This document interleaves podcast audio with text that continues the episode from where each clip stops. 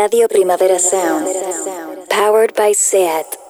Me parece muy bien que de adolescente te gustara Marilyn Manson, pero si vais al último post de Instagram de Evan Rachel Wood, la actriz protagonista de Westworld, Entenderéis por qué era importante la sección del otro día de Amiga Date Cuenta, hablando de cómo matar a nuestros ídolos. Precisamente Wood ha tenido un papel muy importante en el movimiento Me Too, denunciando lo que había sufrido y testificando en 2019 para conseguir que se ampliara la prescripción de delitos por violencia doméstica en California de 3 a 5 años. Si buscáis el relato de su testimonio donde cuenta su experiencia de chantaje, agresiones y violación, sabiendo ahora que se refería a Marilyn Manson, los pelos de punta.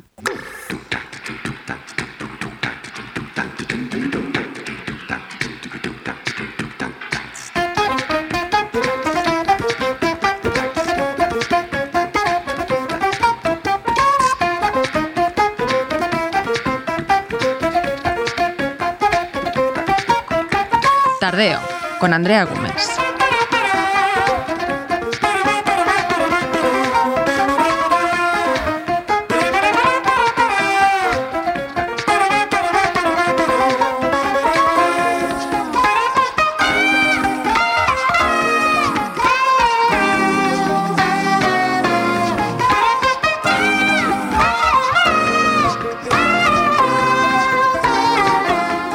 Vamos con la primera semana de febrero. Hoy vuelve la sección Coge papel y boli, esa sección que es mitad agenda, mitad cosas a tener en cuenta. Es siempre una buena señal porque significa que vuelve a haber movimiento.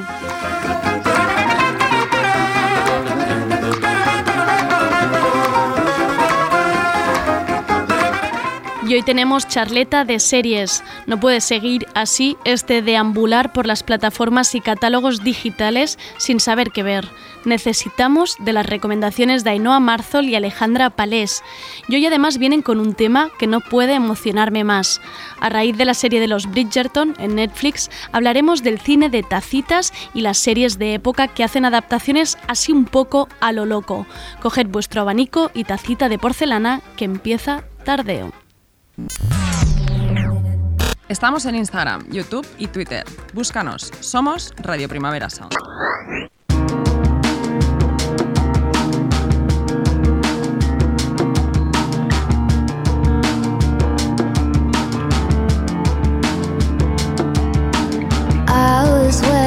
For the bus one day.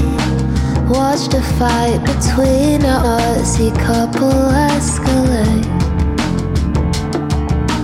Strawberry cheeks flushed with defeated rage. Then he spilled his coffee as he frantically explained. Me podría estar escuchando todo el día el nuevo disco de Arlo Parks.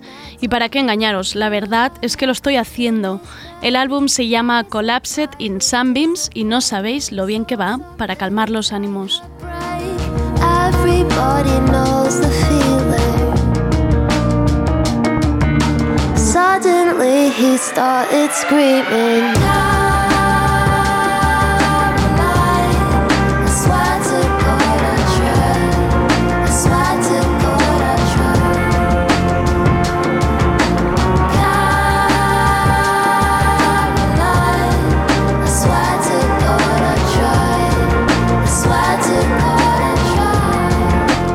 Este tema que escuchamos se llama Caroline, pero podría haber escogido cualquiera de los otros 11 temas. Es emocional, es bonito, es sensible en todas las letras. Este es su álbum debut y yo solo quiero más y más y más. Os dejo ahora con Arlo Parks.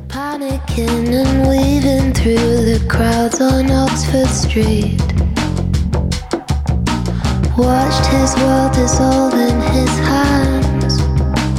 Tried to roll a blunt and put his head between his knees. Maybe if she took a breath, she would know I did it over. Tardeo, el programa de actualidad y cultura de Radio Primavera Sound. Coge papel y boli. Hey girl, it's the first time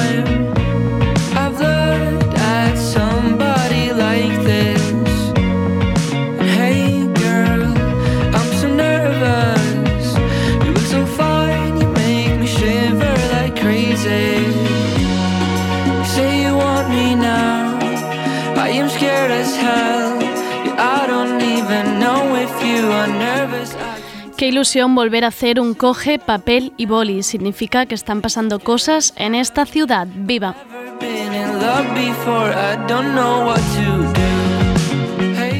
Lo primero, apuntad. Este sábado 6 de febrero a las 7 de la tarde en el CCCB, el colectivo Tinta Negra presenta espectáculo. ¿Quiénes son Tinta Negra? Pues un colectivo de actrices, actores y creadores escénicas negras de Cataluña. Seguid este colectivo en Instagram para estar al día de lo que hacen. Y luego ya estáis apuntando que este sábado presentan el espectáculo No Som un Hashtag y lo presentan como un espacio de crítica, reivindicación y encuentro de la comunidad.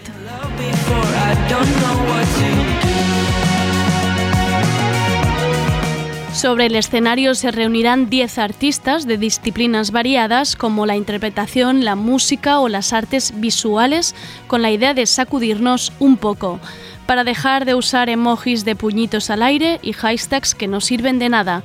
Una buena oportunidad de aprendizaje y de abrir los ojos. Repito, este sábado 6 en el Teatro del CSSB no somos un hashtag. Entradas a 7 euros.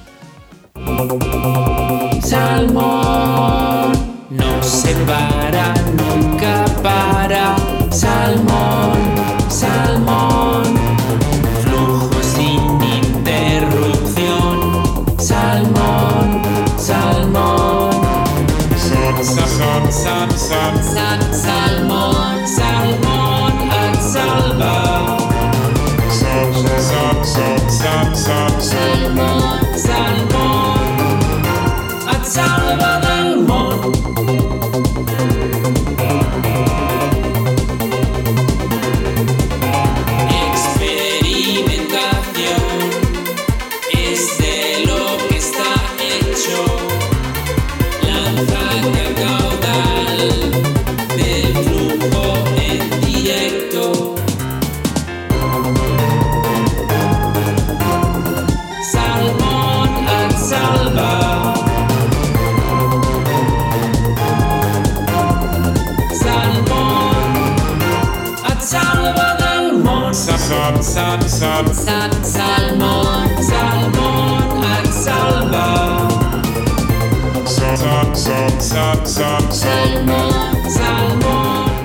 Estrenamos en exclusiva este single de Hidrogenés para el festival Salmon, un jingle creado para la ocasión y que acompañará esta novena edición del Festival de Artes Vivas de Barcelona, que atención apuntad, se celebra del 17 al 21 de febrero porque en este festival además van a pasar muchas cosas. Por un lado, podéis buscar ya la programación de todo lo que ocurrirá en los espacios de la Fabra y Coats, al Mercat de las Flors y al Centre Grané.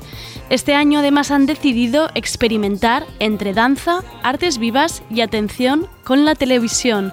Así para quien quiera puede seguirlo desde casa. El resultado final de este festival será un programa de televisión experimental llevado a cabo por artistas residentes en la Fabra y Coats durante estas dos primeras semanas de febrero.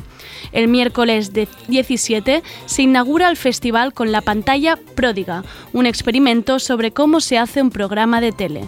Atención porque los aforos serán limitados, así que entrad en la web del Festival Salmón para pillar entradas que luego siempre llegamos tarde. Y para los que queráis seguirlo desde el sofá, luego se podrá ver en diferido en BTV. Y ojo, una última noticia. Primera salida del año de tardeo. El martes 16 de febrero haremos el programa desde la Fabra y Coats como previa al Salmon, con hidrogenés y una mesa redonda sobre danza y artes escénicas. Estoy bastante nerviosa. Nos vamos de excursión.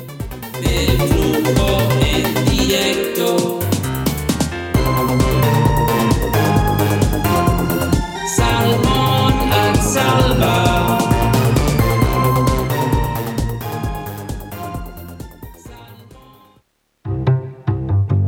Tardeo, porque no se puede saber de todo.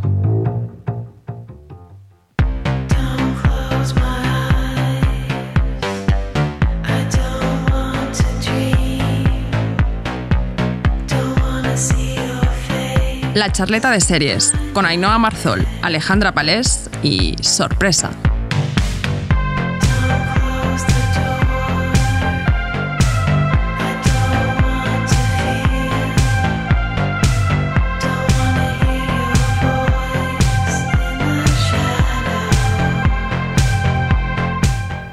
¿Qué serie miro? Si sigo en esta posición horizontal en el sofá todo el fin de semana, ¿qué temporada debería zamparme entera? Todo el mundo habla de tal serie. ¿Será buena o solo es una excelente campaña de marketing? Si como yo vais saltando de ficción desastrosa en ficción aburrida, bienvenidas, este también es vuestra charleta de series.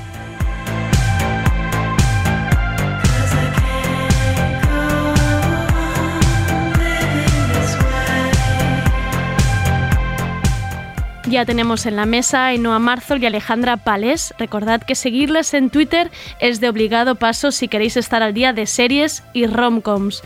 Alejandra la podéis leer además en el diario Ara y escuchar en el Mon Arracú, aunque las recomendaciones de series buenas las hace aquí, ¿verdad que sí, Alejandra? Sí, señora. Bien, lo sabía que se las guardaba para aquí.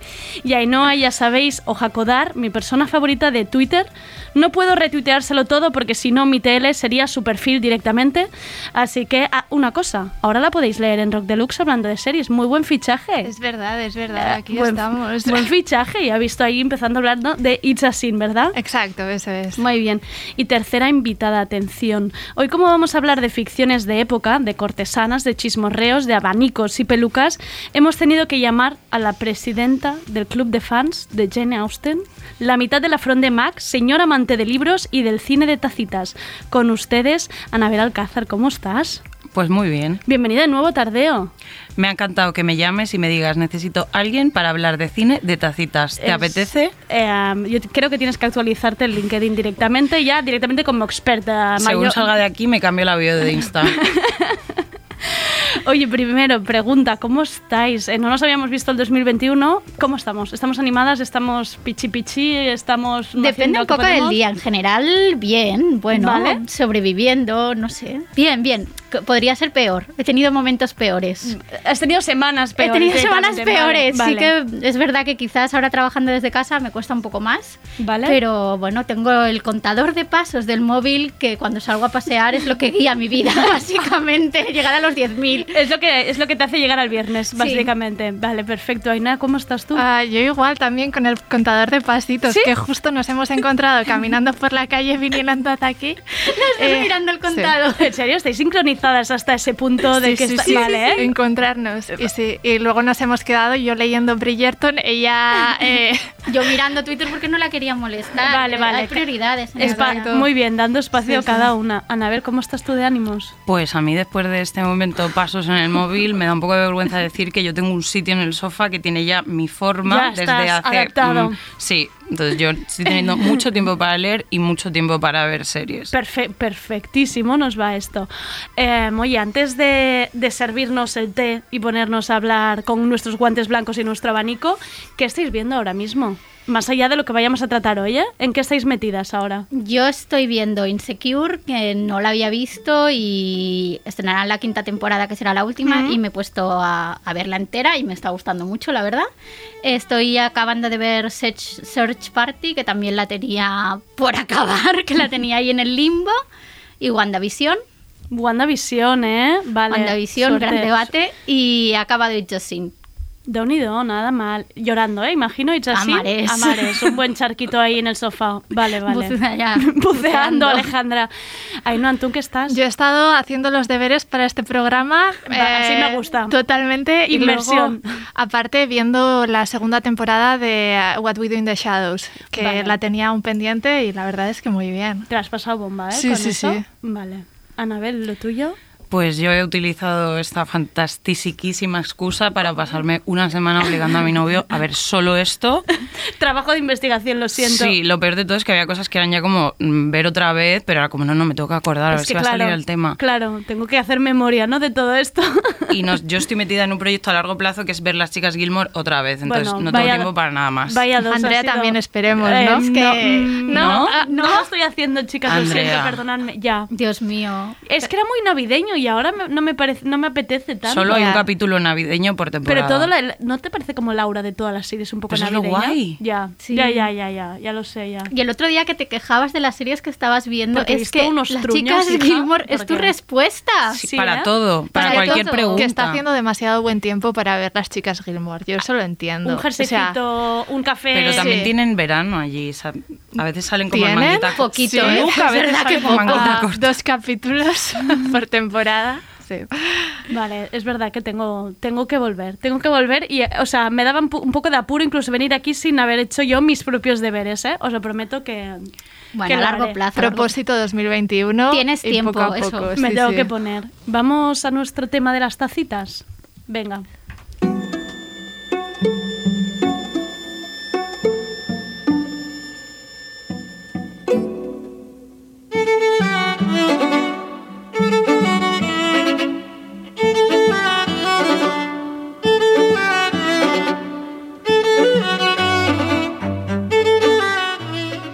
Vale, a ver, pongámonos en situación. ¿Qué es el cine de tacitas y por ende las series de tacitas? ¿Quién quiere explicar un poco al situar al oyente? Empiezo yo. Básicamente son series y películas de época, normalmente historias románticas, ¿no? Y, y- y adaptaciones de libros clásicos. Anabel, me parece que os lo puede ampliar un poco más. Bueno, a ver, para mí el cine de época sería sobre todo Inglaterra Sí. entre victoriana, pero regencia también, que es justo el periodo que va antes, y un poquito antes de la Primera Guerra Mundial. O sea, sería como la época entre finales del 18, principios del 20, más o menos. ¿Lo centramos más en una época y no tanto en los personajes o las tramas que pueda ver? ¿Podemos si decir? hablamos de cine de época o series de época, para mí sí. Si ya vamos a cine de tacitas, bueno, nos podemos inventar la definición. en Hemos ese venido a eso, inventar ¿eh? cosas. Para mí sería así, algo como que no tenga, lo hablamos antes de entrar, como que no tenga demasiada acción que gire en torno a personajes de la alta sociedad, generalmente británica, pero bueno, creo que vamos también a hablar de Rusia y eh, Francia sale mucho, entonces yo lo enmarcaría más o menos por ahí. Es cierto que, que, claro, que al ser de clase alta y tener un montón de eh, servicio, digamos, esta gente no tiene nada mejor que hacer que visitarse unos a otros y, y claro, estar todo claro, el día la, de la clase económica es lo fundamental para mí. Mm. Aquí. Sí, sí, sí. Vale. Yo he de decir que he buscado un poco y por supuesto me he encontrado un artículo en Jotdown, ¿vale?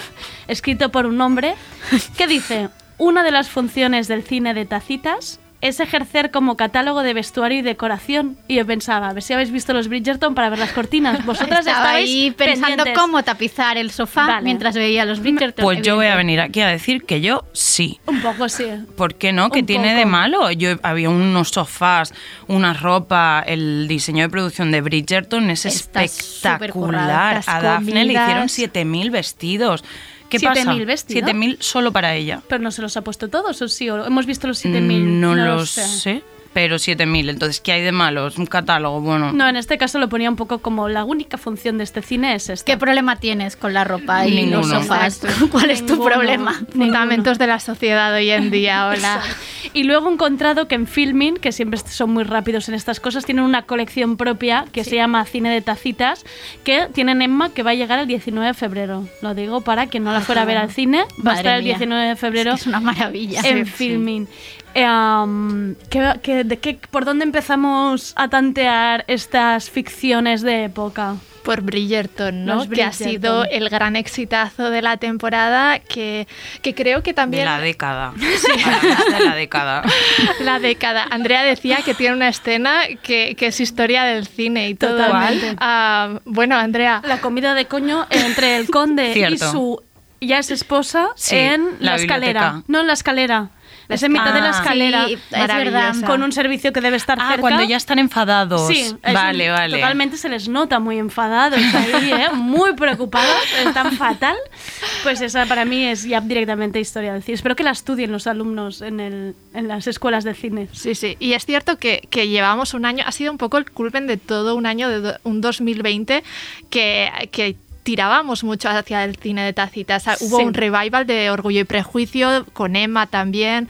Todos estábamos como muy obsesionados con estos rozamientos de manos y estas... Y estos- Bridgerton nos ha descubierto que no solo hay rozamientos de No. manos, que hay de todo. Sí, es verdad que si te vas un poco atrás, esto lleva como una década más o menos. Porque ya en 2011 empiezan las adaptaciones esta de Jane Eyre, la habéis visto, la de Sí. que sale Michael Fassbender. Me encanta. Bueno, Es que- yo no tengo nada más que decir de este tema, solo que es muy poco conocida. Es que sale Michael Fassbender desnudo Es en una un castillo. Es que y además está filmada que es una preciosidad. ¿Esto es una película? ¿Estamos hablando? una Sí, película. Vale, Porque ¿cómo- para mí ese se es el- llama? como Jane Eyre. Ah, directamente. Sí, Vale. Para mí ese es como el principio en el que empiezan a salir series que o series y pelis como con un toque indie, como con Sí. una foto muy bonita, un diseño de vestuario maravilloso, actores un poquito tal. Entonces para mí empieza como por ahí y es verdad que Bridgerton ya ha sido como el bueno, el bombazo Es final. un poco como una reivindicación de una literatura que, a ve- que muchas veces se la ha mirado con, con desdén. Quiero Claro, decir, claro. Absolutamente. Jane Austen es una de las mejores escritoras en lengua inglesa y durante mucho tiempo te veían leyendo un libro de Jane, Eyre- ay, de Jane Austen y se pensaban que era una cosa romántica bobalicona y, y aunque lo fuera, o sea, Incluso en la propia época se Exacto. reían de las novelas. Jane Austen hace como una autocrítica constante de "Pf, estas cosas de novelas de chicas. Claro. Y de claro. hecho, los Bridgerton es que es un poco también reivindicar la literatura romántica más, o sea, la más, Más denostada, loca. ¿eh? No es Jane Sí. Austen, es otro tipo de literatura romántica. Daniel Steele, vamos full con ella. Más young adult sería, ¿no? Sí, sí, sí, es cierto. Y, y sí que es cierto que Bridgerton también eh, tiene algo que es que es muy disfrutona. Eh, así como es cierto que hubo una tendencia y sigue habiéndolo hacia la época indie, digamos, la época hipster, sí que hay este... ah, Taylor Swift con violines, o sea, esta autoconsciencia. de este- saber lo que eres y no pedir perdón, ¿no? Es un Exacto. poco, esto es lo que hay y os va a gustar. o sea, Eso es, y el tomarse tan poco en serio al final te hace que la estés viendo y la estés disfrutando tú misma. Para mí hay un nombre aquí que es Shonda Rhimes. Es que, claro, Es decir, toda esta estela de Jane Eyre, indie, no sé qué, pues han llegado y le han dicho, Shonda, esto está de moda, hazme algo. Y claro, pues Shonda crea, se hizo la luz. Esto está de moda, pero también puede ser que hasta ahora sí que había como, pues ve, ibas a ver mujercitas o algo así, vale, pues va un grupo de amigas a verla, ¿no? O va tu madre con unas amigas o le dices tú a tu madre de ir a verla. Y no parece que con los Bridgerton hemos roto un poco todas estas barreras, la ha visto todo el mundo, se han juntado grupos de amigos dispares. un poco ¿Y sí. O sea, a mí lo que me ha sorprendido bueno, es que antes lo hablábamos justo antes de entrar, de, por ejemplo, mi padre que la viera o, o- o mi hermano. Bueno, supongo que también, mi hermano también ve Virgin River, quiero decir que es referente de mi vida. Y yo creo que sí, que es un poco. Y es la serie que de repente estás hablando con gente del trabajo y todo el mundo la está viendo. Claro. Que al principio te lo dicen como con vergüencilla Claro. y dices, bueno, no tengas vergüenza, o sea, la estamos disfrutando todos a tope y bien por Shonda, quiero decir.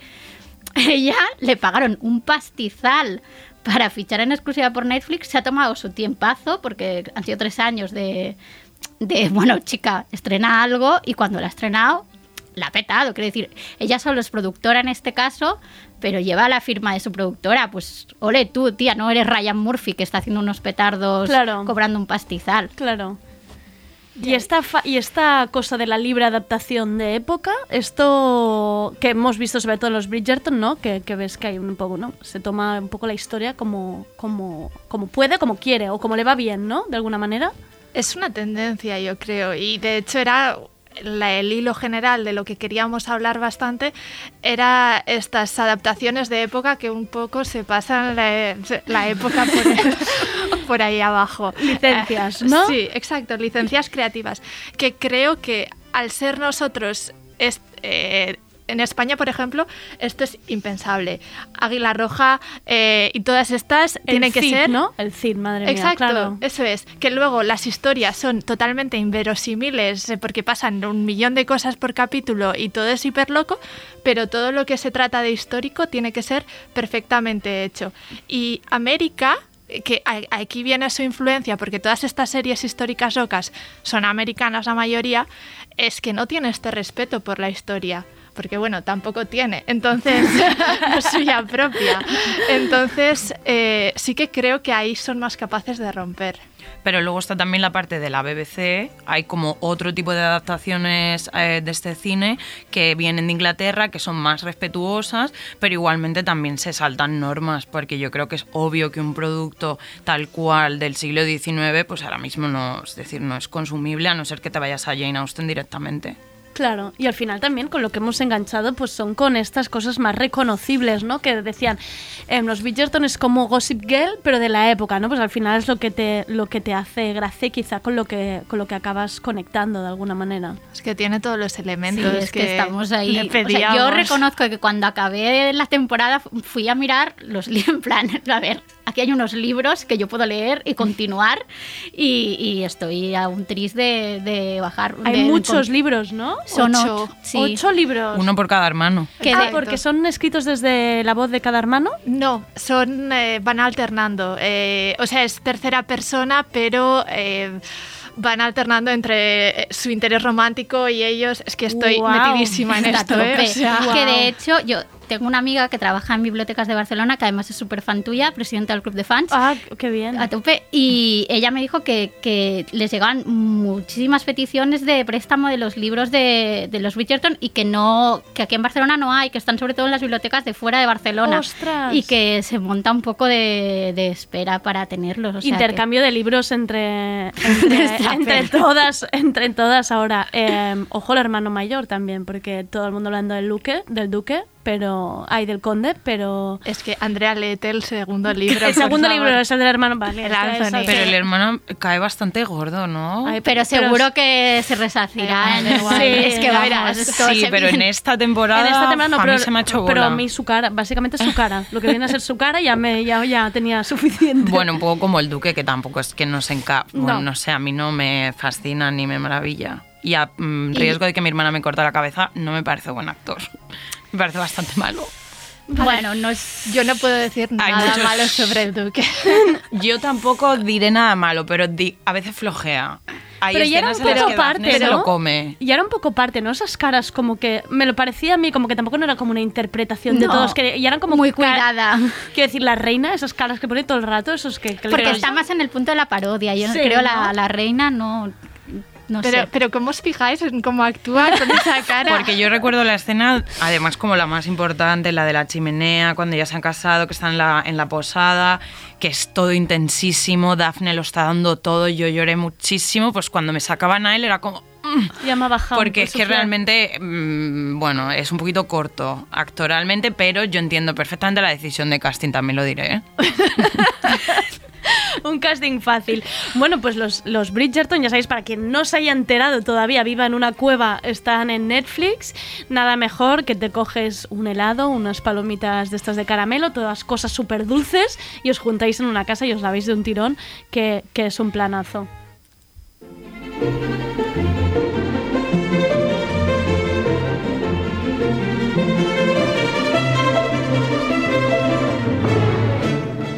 Saltamos de plataforma, ¿no? Ahora.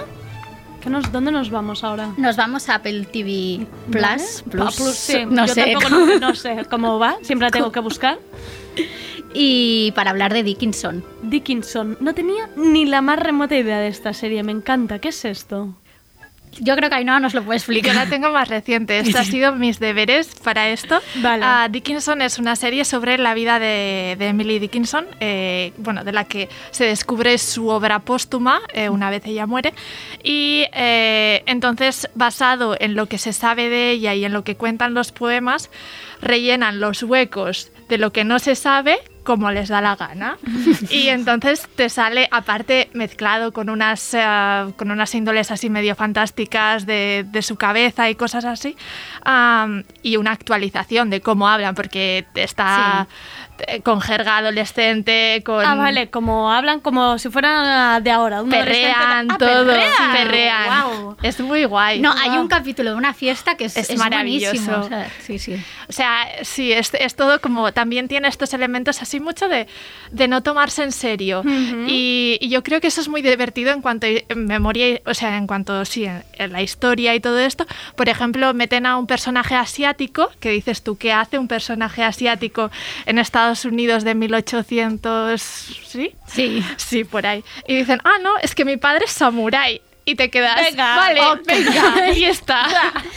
Pero yo, yo creo que la par- lo que tiene chulo la serie es que tiene toda esta parte de nos lo inventamos, nos saltamos, tal, pero luego tiene mucho respeto eh, por la obra de Emily Dickinson. Vale. Y yo creo que hace una función de difusión de sus poemas que es bastante interesante. Quiero decir que si no conoces su obra, quizás a partir de esta serie te puede interesar de alguna manera. Creo que esta parte está muy bien muy bien hecha. Es cierto. O sea, toda esta. eh, ella incorpora mucho, por ejemplo, la figura de la muerte en sus poemas y la figura de la muerte luego en la serie está representada por Wiz Khalifa. Oh, wow. Ah, entonces, eh, sí, pero está ahí y, y dialoga con la muerte y, y hay un montón de elementos así que, que sí que son de sus poemas y también todos los poemas que le dedicaba a la mujer de su hermano, con la que, bueno, Se comenta, se comenta que podía haber Sí, sí, sí. tomate. Vale, vale. y, y divagan Pero tampoco en hay ello. pruebas de eso. No O sea, hay hay- pruebas.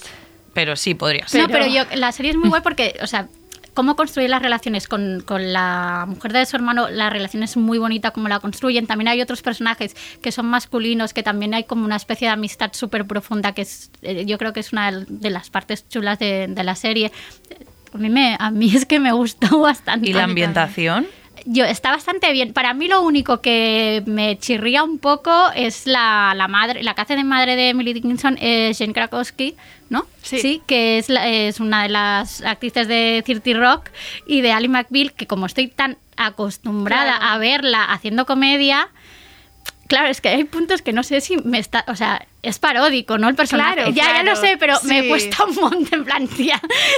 Yo creo que justamente es eso, que ella tiene, bueno, sus diálogos son escuetos, digamos, Sí. eh, son pequeños, pero siempre le da como esta vis cómica. Sí, ¿no? Y la parodia de la mujer tradicional Sí. de su casa, de lo importante es que vamos a comer y que estéis todos aquí que decentes. tiene una y- crisis porque contratan a una eh, sirvienta y ella en plan, ¿y ahora qué hago con mi vida?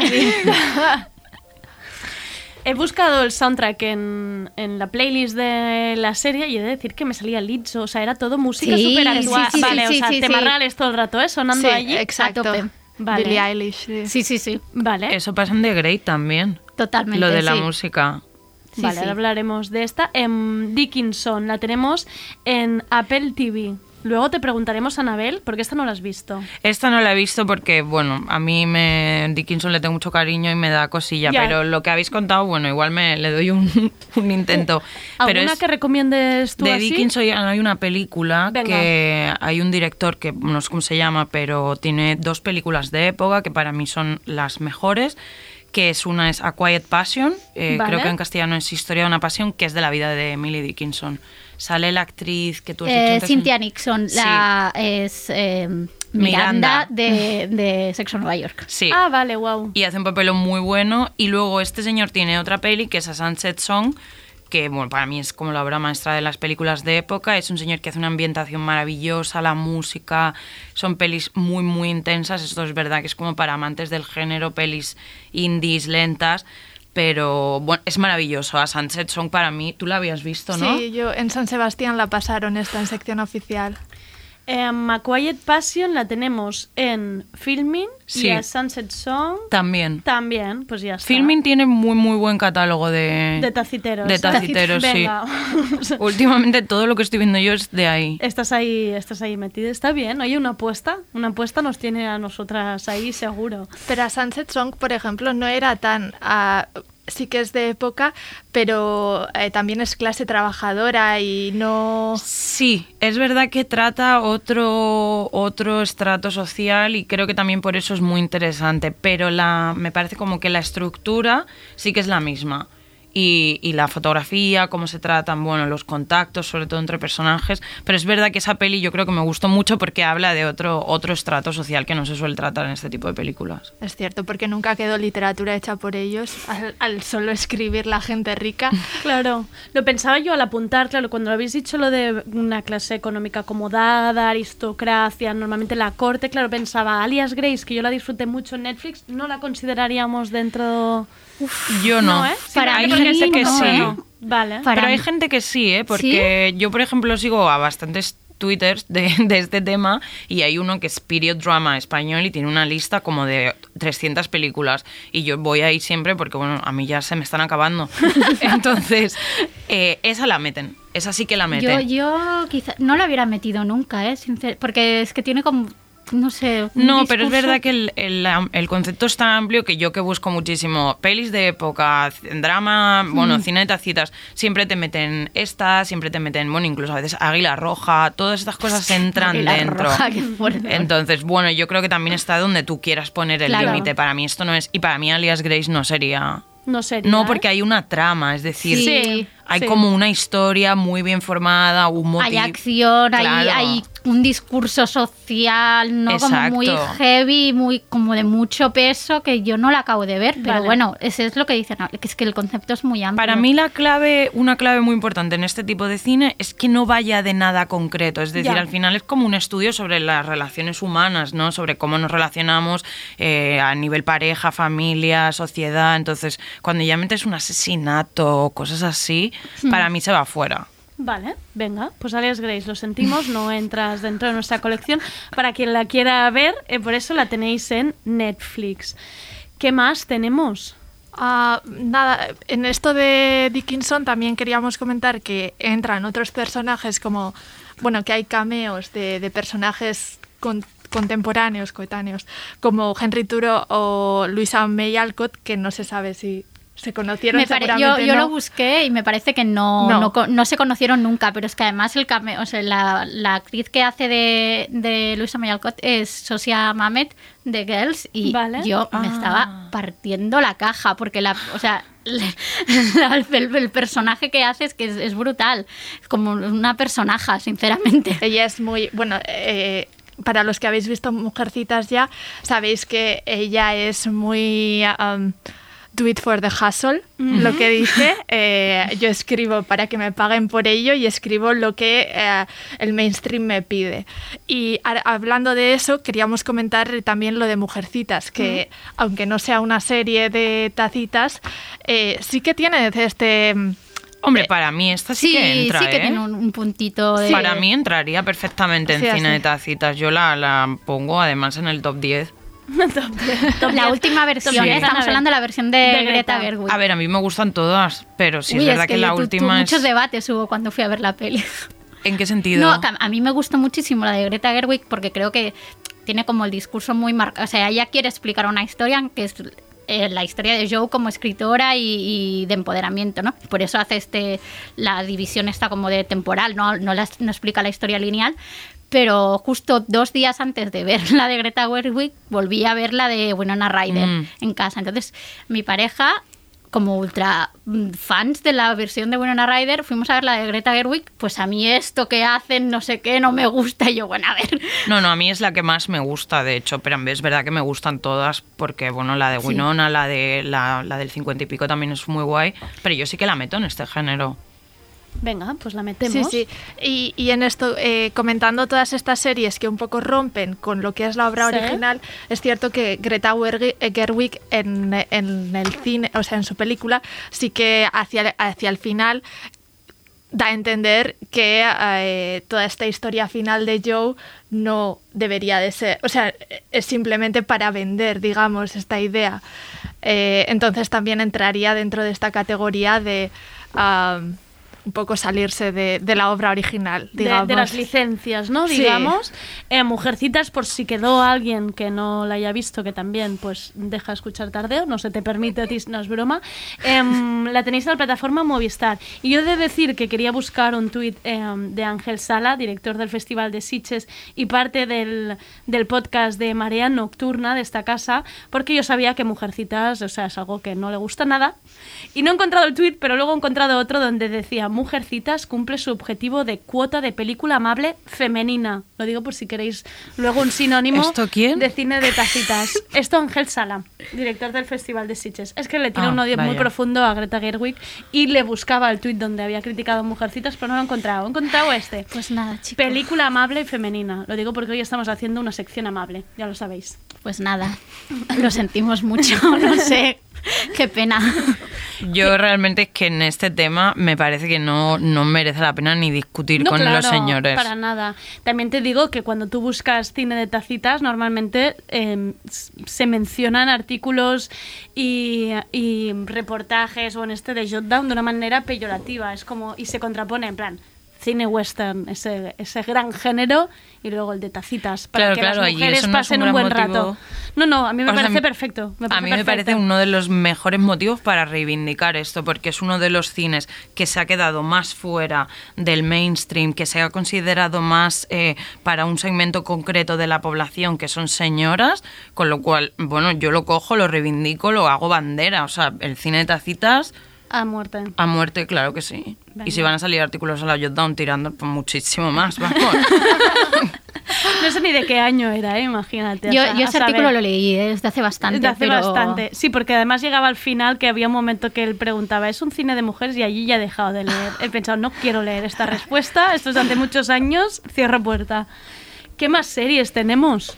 Pues tenemos otra que hemos comentado hace poquito, que es The Great, que está en Stars Play. Stars Place, esta plataforma que me da amigos inventáis cada vez, ¿eh? Pero no. Oye, pero No, tiene sus sé. cosillas, ¿eh? Outlander. Outland- Ah, Outlander, también, ojo, es verdad. ojo. Outlander que también. Outlander es fuerte. aquí.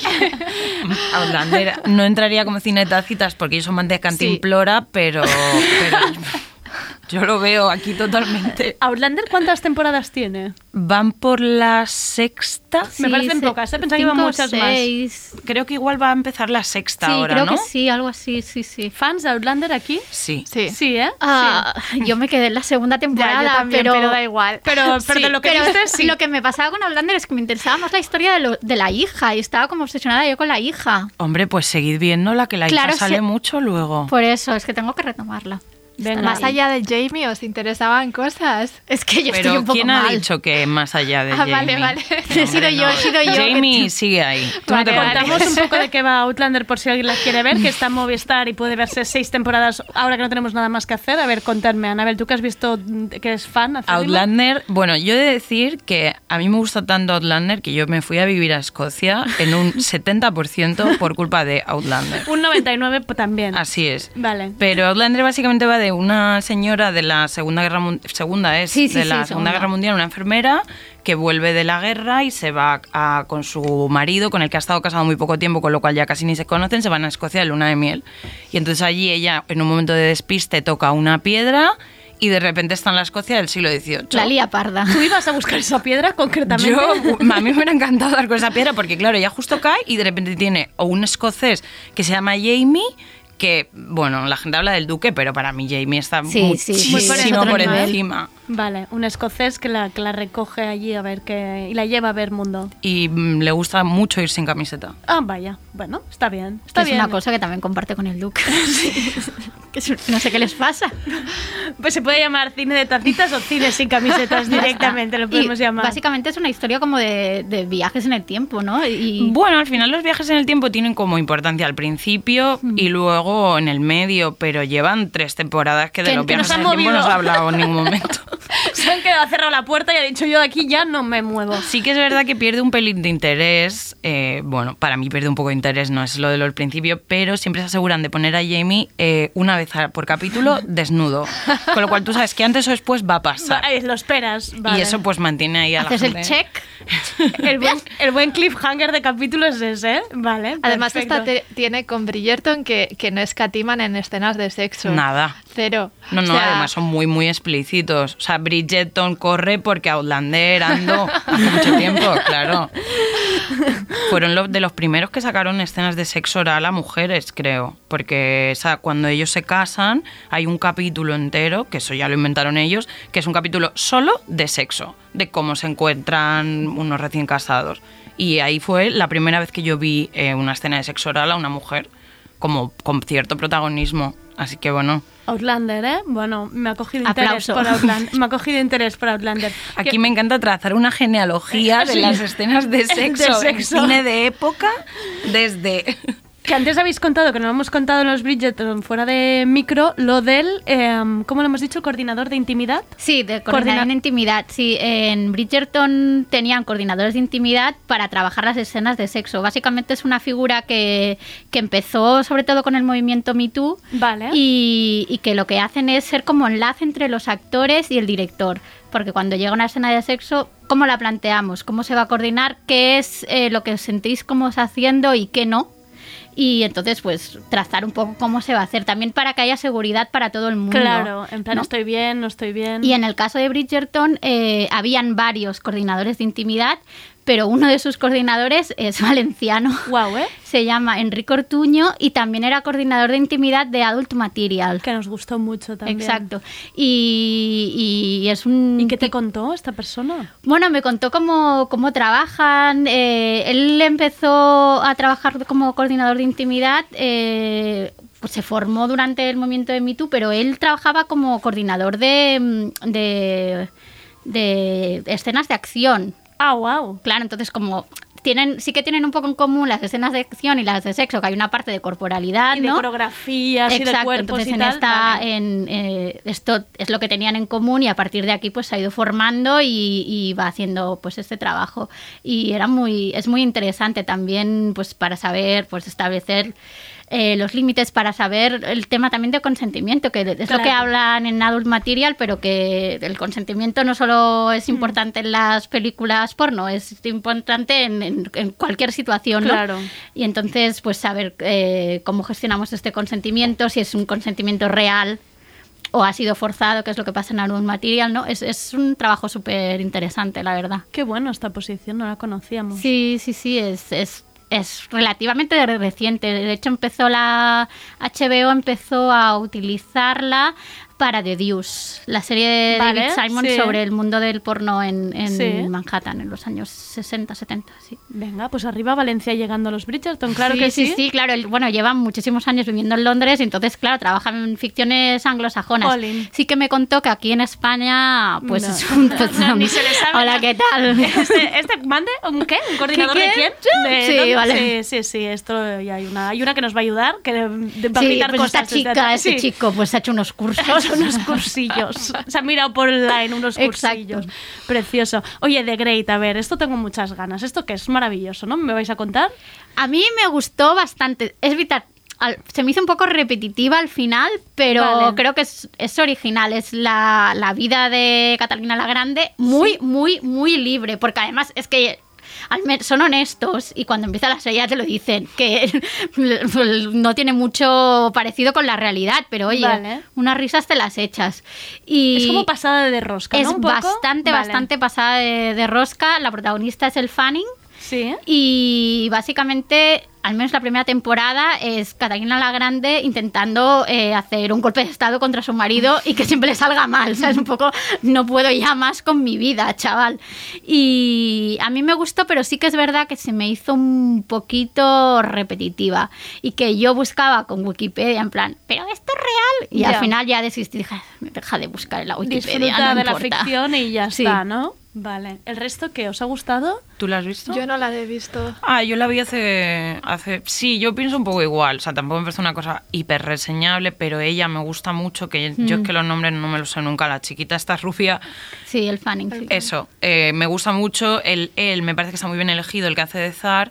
Y es verdad que te parece muy loco, primero porque históricamente es un cero, pero da igual. Pero lo Y disfrutas igual. Claro, es- realmente, bueno, es que es tan complicada la historia en Sí. realidad de cómo quito al marido que es- casi que agradeces que te lo cuenten como Ya. en una cosa muy resumida. Sí, facilito. Claro, porque yo también metí en Wikipedia y no fui capaz de acabar. Dije, es que esto además eh, necesito un libro que me lo explique bien, no Wikipedia. Claro. Pero ¿cuál es la historia eh, real? O sea, ¿intentó matar al marido? No, no, bueno, sí, alió- al final sí que hizo como un golpe de estado y por eso acabó siendo ella ¿no? Porque lo sacó del Sí. poder, pero es como muchas tramas de complot de... Bueno, sí. como con el, am- el que sale en la serie que dicen que es su amante, pero en realidad no, No lo es, pero que en la vida real sí que lo fue, entonces yo Exacto. tenía un cruce como... Entonces, como que a él le hicieron salir de Moscú o de San Petersburgo, me acuerdo, como con una excusa, y entonces le pillaron una redada, lo mandaron a una, cava- a una cabaña en el bosque y luego misteriosamente se murió. Entonces, ya de por sí la historia es un poco turbia.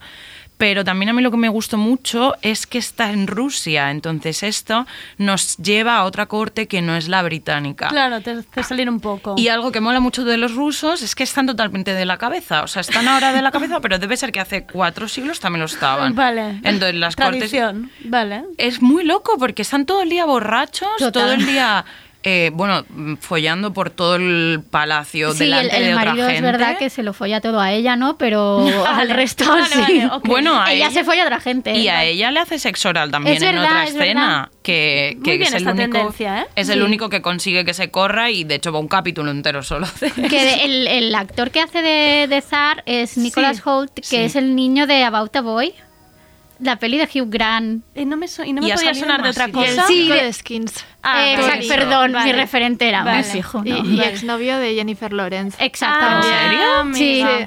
Mi amiga. Em, pero sí que hace un punto un poco de tontito en las o de o de mm, yo he visto el tráiler es solo Hace de una persona que está mal de vale. Es la que creo que el zar no estaba fino ya. O sea, creo realmente que Hombre. este era el hijo de, de Peter el Grande y él fue un matado. Fue un matado y por hecho, de hecho, cuando ella le quita el trono, se, di- yo he leído en algún sitio que él accedió. En plan, mira, este marrón yo no me lo quiero comer, quédatelo Eh, tú. para ti.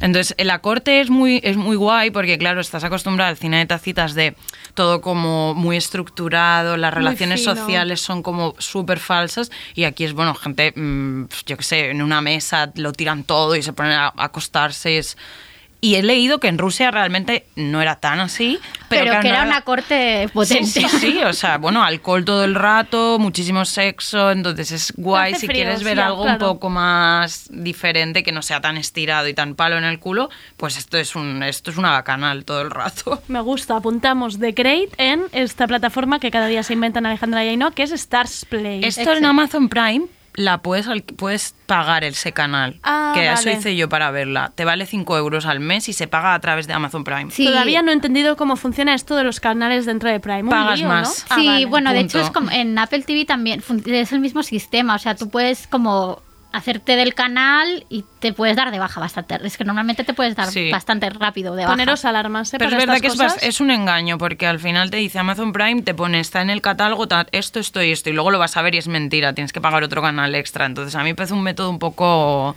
Acabas turbio. pagando Sí, porque cosas, acabas luego ¿no? de repente Claro. yo A Star si Play lo pago tres meses. A ver si Amazon Prime nos paga como a los vengamonjas. Exacto, Por favor. exacto. Nosotras morderemos también este anzuelo. Queremos morder el anzuelo. ¿Qué más tenemos? Pues teníamos eh, alguna cosa más así. Había una de las series que teníamos puestas era eh, Death, Com- Death Comes to Pemberley, que es una especie de orgullo. Bueno, es orgullo, prejuicio y, y Agatha Christie. Me flip, O sea- he visto el trailer y he flipado que esto existiera, en plan. Pero ¿cómo hay una- un después de Orgullo y Prejuicio? ¿En qué momento? Bueno, se puede hacer lo que quiera. Ya, ya, ya, pero que no me había enterado. Pues de hace tiempo, ¿eh? La verdad es que es un poco rescatada vintage. Vale. Y aquí tenemos división de opiniones. A ver, pelea, Porque pelea. yo en su momento la vi y pasé el rato y, oye, pues bien, pues mira, un ratillo que he echado aquí.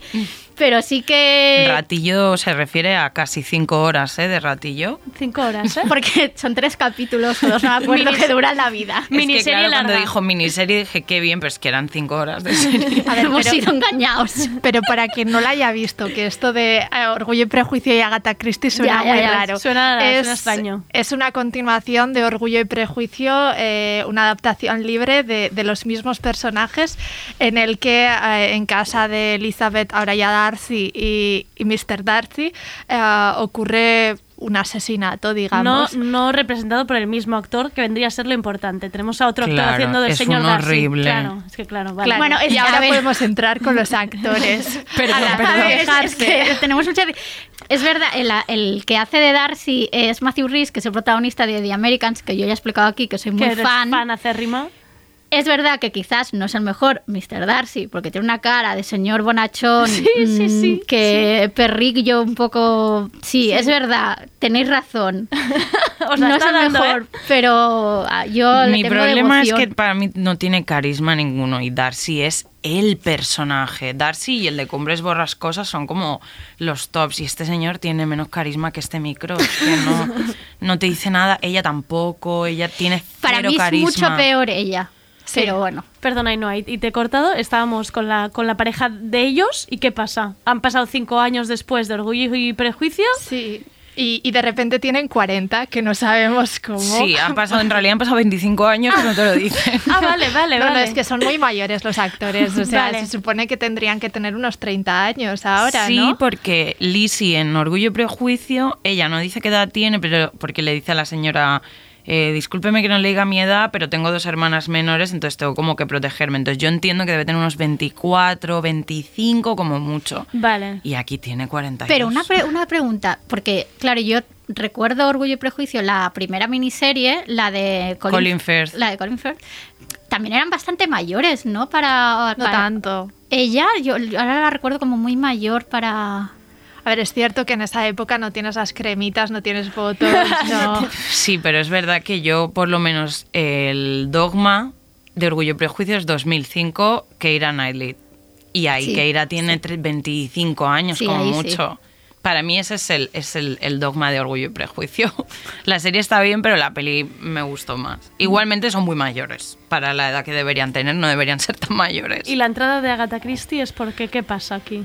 Bueno, Pues- porque tienen que porque investigan el asesinato, se ponen a porque Elizabeth es muy inteligente, ya lo sabemos todos, y se pon- no, se ponen a Sí. investigar, intentar descubrir qué, Vale. qué ha pasado. El O sea, asesinato viene de mano de Wickham. Yo no sé si sabes quién es. No. Wickham es como el, el personaje que en Orgullo y Prejuicio genera todos los problemas Vale. a Darcy, se casa con la hermana de Elizabeth, pues vuelven a escena y hay una muerte. Exacto. Y en esta serie, por lo menos, bueno, estamos muy de acuerdo que el personaje de Wickham es el mejor actor, que es... gracias a la vida, que es Matthew Good, Vale. que es un hombre pues muy guapo aquí, hay Muy consenso. guapo. Claro, pero es que no puede ser el mejor actor el malo. Claro, mal. Es que no Más puede con ser. el malo, no. Mal. Que además es un actor que saliendo en Tonavi también, o sea, es un, es un recurrente de las series de época y en ese papel estaba divino, era el marido de Mari, era riquísimo, mono aristócrata.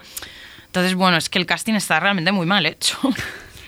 Dead Comes to Pemberley del 2013 y la encontráis en Filming por si os queréis entrar dentro de este debate y luego les escribís a ellas en Twitter y les echáis la bronca en plan, no, pues yo he visto esto, tal, yo he visto tal, si os queréis meter en esta, en esta discusión. Bueno, está bien también retomar algunas un poco, un poco antiguas. Sí, bueno, para, para. Yo creo que en ese momento pasó muy desapercibida porque creo que cuando la estrenaron en Inglaterra, aquí aún no debían haber plataformas. Porque No, es más- 2013 Pues creo no, que es. aún no. O sea que pasó totalmente desapercibida, seguro. Vale. Pero es típica que Filmen recupera. Claro. Sí. Y por eso nos gusta Filming. A ver, la serie está bien, ¿eh? O sea, yo la estoy contando aquí como que realmente yo es que no me la vi porque me dijeron ellas que la iban a hablar- comentar y he visto una hora, entonces, bueno, tampoco voy a dejarla muy mal. Realmente, si te gusta Orgu- Orgullo y Prejuicio, es una la cosa guay. Sí, exacto. Vale, venga, pues muy bien. ¿Y qué más tenemos? Ah, poco más. Eh, teníamos por encima Enola Holmes, que, Vale. que es un poco regulinchis, ¿no? yo no, esta es la única que no, no he visto. Vale, yo como Yo medio Yo capítulo. sí que la he visto esta, ¿Ah, sí? ¿eh? Comenta. Pero ¿qué te esta es pareció? peli, es ¿verdad? peli. el- Ah, es peli. Sí, es peli, es por peli. suerte es peli. Por Me suerte es- dormí a los 10 minutos, mira. Por suerte es película, porque si es una, si tenéis un sobrino en casa, una sobrina, os la podéis poner, básicamente porque es infantil. Es está. infantil, ¿no? Y es que Sí. sale la niña de... de Sí, que yo le he cogido un poco de tirria de- a la pobre. Bueno, yo creo que pobrecita, vamos, es vamos la niña mal. de, de Stranger Things, ¿no? Sí. Emily Brown. Emily Brown. Eso. Y va de la hermana de Sherlock Holmes. Sí. Y le hacen hacer, pues eso, unas aventurillas, ser un poco de detective. A ver, mm, día de resaca, sin muchas ganas de pensar, mediodía te la pones, bien, pero Bueno, para mí sin más, es un ejemplo más de que este tema está de moda. Sí. Entonces, al final, cuando está de moda, pues quieres contenido para los veinteañeros, para gente más mayor y para niños también. Yo para eso vería antes Sherlock Holmes de la BBC y, eh, y Y te lo- y cierras el tema Holmes. Pero Sherlock, Sherlock BBC, o sea, la, la moderna... la del Kunchumber, la del Benedict eh, este señor que nunca lo diré, lo diré bien. Yo he de deciros que he hecho un trabajo y no, no lo he visto por aquí, pero hice también trabajo de investigación porque vi cuando mucha gente hablaba de Bridgertons, vi a HJ, nuestra querida HJ Darger, y a Clara también de Twitter diciendo, ¿cómo no habéis visto Harlots? Y yo dije, Harlots está bien. no he visto Harlots y la he visto y me está encantando. Yo la tengo pendiente esa. Uf. Sí, yo la, la empecé a ver y es- está bien. Pero Está es que muy se me bien. acumulan las cosas. Filming y Movistar está, he visto. Ya Sí. hay cuatro, ¿no? ¿Temporadas puede ser? ¿O Puede tres? ser, sí, al menos dos o tres, sí. Yo tenía pensaba que eran tres, pero sí, sí, está, está muy bien. Sí, va de básicamente un burdel, o sea que si queréis ver más sexo, o sea En que esto Harlots- directamente es un- son dos burdeles peleados entre Sí. ellos. ¿Sale Liv, eh, la, la, la, la del Señor de los Anillos, Arwen? ¿Sale esa chica ahí? Es la de... ¿O me estoy yo liando? No, la, la estás confundiendo con la otra que tiene la misma cara guapísima que sale en Black Mirror y en Brave New World. Vale, pues no, sí. pero Liv Tyler sale en Harlots. Ah, Yo pues no he pensaba llegado que a sí. verla Liv todavía. Tyler sale en Ah, Harlots pues en no una a temporada, creo. Sí, sí, sí. Yo estaba viendo, yo estaba diciendo la chica está guapísima que se llama... Sí, la de la serie, la que canta también. ¿Canta esta mujer? Yo pensé que sí. Ay, no sé cómo se llama. Bueno, ahora os la busco. Se llama esto, Jessica Brown Finlay. Pues no sabemos quién es ahora mismo. Es, pues es la, la- la- la- la guapa de, de Black Mirror, Vale. que tiene una cara así como bellísima. Increíble. Y como no habéis visto esta serie horrible que se llama Brave New World, que solo la he visto yo, que es atroz, o sea, ¿por qué la vi? Me diréis, no lo sé. Hasta el Pero final. esta no está en Star, está en Stars, creo. Sí, sí, sí, es está verdad. en esta plataforma que os habéis Canal de referencia. Canal- Canal de perdonad, eh, referencia. Lo tiene Cuidado, todo. Cuidado, lo tiene todo y también te, te engatusa. te Yo me vi ahí también tiene Normal People. De Sí, hecho, yo para eso pagué Stars, vi Normal People y The No, no, Great. es que en realidad tiene muchas. ¿eh? Tiene, tiene cositas buenas, o sea. Tiene muchas. tiene Con eso y con Outlander ya tiene mucho más que Netflix para mí ahora Sí, mismo. pues sí, pues sí, pues sí, pues sí. ¿Qué más tenemos ya para ir cerrando? Pues la última que queríamos comentar también está en Filmin. Oye, a Filmin lo hemos mencionado bastante, ¿eh? sí, Filmin, Eh, luego ya nos pasarás un jamoncito, ¿eh? Aquí, eh. amigos. A ver. La última que queríamos mencionar es Sandition, que es una adaptación de la, de la última novela de Jane Austen que no llegó a acabar porque se murió antes de, de acabarla. Y entonces adaptan la, la novela inventándose el final y parte de, de la trama. Yo la, la- no la he visto entera. Eh, empecé, reconozco que cuando vi el primer capítulo hace bastante no me gustó nada. No. Y me dolió en el corazón porque pensé, ¿cómo no me puede estar gustando algo que, que viene de Jane Austen? O sea, es que no puede ser. Y, y ahora la he retomado y le encuentro un poco más de gracia, pero sí que al principio me pareció que le faltaba el encanto de, de las un his- poco de árida. sus historias. Sandition, ¿eh? Es- Sandition. es- Vale. Eh, bueno, en la serie de le llaman. Sanditon, pero Ay, sí. Sandy. Yo decía Sandition, o sea que... Vale, vale. Esto no, realmente no es que se inventen el final, es que se inventan la novela entera porque había solo 11 capítulos Claro, es que, que no- en versión Austen eran como cuadernillos, tenía una cosa así. Yo he leído que eh, sería como una quinta parte de la novela. Entonces, Es que es, es prácticamente todo lo tienes que inventar. Claro, entonces lo único que es re- real eh, en lo relativo a la novela es el primer capítulo. El primer capítulo coge todo lo de Austen y el resto de la temporada es invención absoluta de ellos. Pero ¿y bien? ¿Pero das- a mí me ha gustado. Sí. es decir, hay momentos que dices, bueno, esto no lo haría Austen o... eh, bueno, yo es que estoy, claro. claro. yo estoy enferma, pero... Tú eres del, del club de fans y claro, tú vas pasando, check, esto mal, vale. Pero había otras partes que sí que me gustaron un montón. De hecho, si, si has visto, bueno, si has visto lo- las eh, importantes del cine de época, eh, copian cosas de Orgullo y Prejuicio, Mm. de la de 2005, incluso diálogos, tienen muchas referencias, muy, o sea, todo el rato te está recordando que hay gente que realmente se ha empapado en este tema. Y una cosa que es muy guay que utilizan de la mecánica de Jane Austen es este rollo del personaje principal que parece horrible y luego en realidad no es tan malo. Y tú vas descubriendo con la protagonista cómo él no es tan horrible como parecía, que básicamente es Miss Darcy, o sea, Mr. Sí. Darcy. Sí. Pero utilizan estructuras narrativas que utilizaría Jane Austen, entonces a mí eso me ha gustado mucho. Es que creo, a lo mejor estoy equivocada, ¿eh? pero que creo que el guionista de la serie es el mismo de la versión de 2005 de Orgullo y Prejuicio. Pues eso tendría todo el sentido porque es que hay escenas que están calcadas, hay conversaciones entre ellos dos que son exactamente iguales. Entonces está bien, para mí está bien hecha. Sí que es verdad que hay veces que dices, "Uf, el final a mí no me ha gustado nada porque creo que lo han dejado abierto para una segunda temporada, pero lo demás eh, en la segunda mitad brilla mucho más que la primera. De hecho, la segunda mitad yo estaba, bueno, con la baba caída, de verdad, o sea, me gustó mucho. Pero es verdad que es un poco árida entrar en ella. Sí, al principio cuesta, cuesta un poquitín.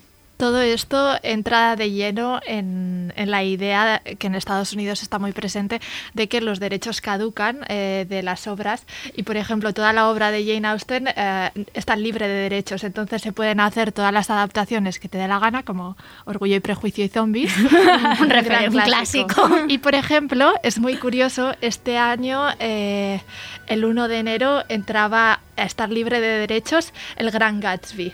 Y la primera semana de enero podrías encontrar en la librería de Amazon ah, libros como ah, The Greater Gatsby, que es un gran Gatsby escrito por una arti- eh, inteligencia artificial, ah, basado, o sea, derivado del, del- del gran Gatsby. O sea, películas, quieres decir. En libros, Amazon. libros. Ah, libros. Ah, vale, Sí. libros. como Pero bueno, vale, que como- ya vendrán las películas. Que esto Vale, te que digo, están en mar- ya están en marcha esto, Exacto. seguramente. Me parece que hay Tenemos- en marcha una adaptación en serie del Gran Gatsby. es que ahora mismo pueden hacer lo que les dé la gana sin Miedo, dar ¿eh? ninguna explicación. Virginia Woolf pasa a dominio público este Exacto. año también. Sí, la señora Dalloway también.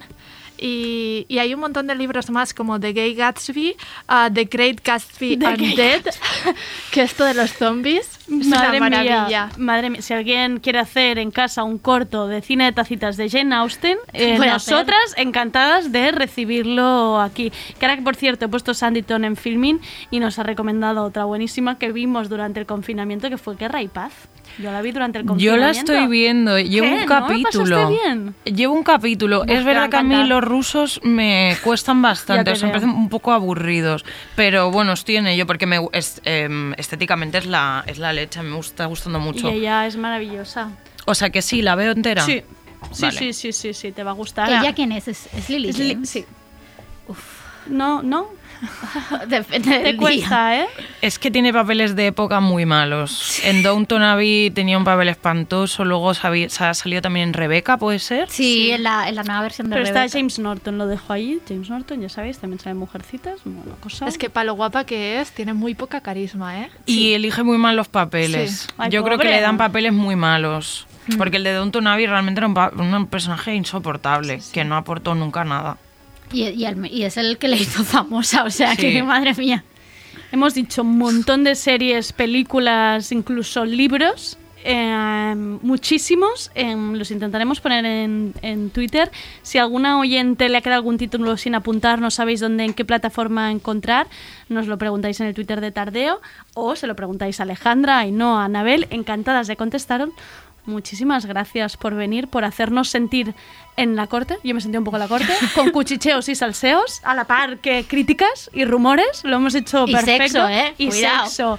No, ya está, ya he visto cuál era el hilo conductor. Cuando nos pregunten de qué va el cine de tacitas, diré de comer el coño. Ya está. resumen, resumen final. Larga vida a las tacitas y muchas gracias por venir. Larga vida.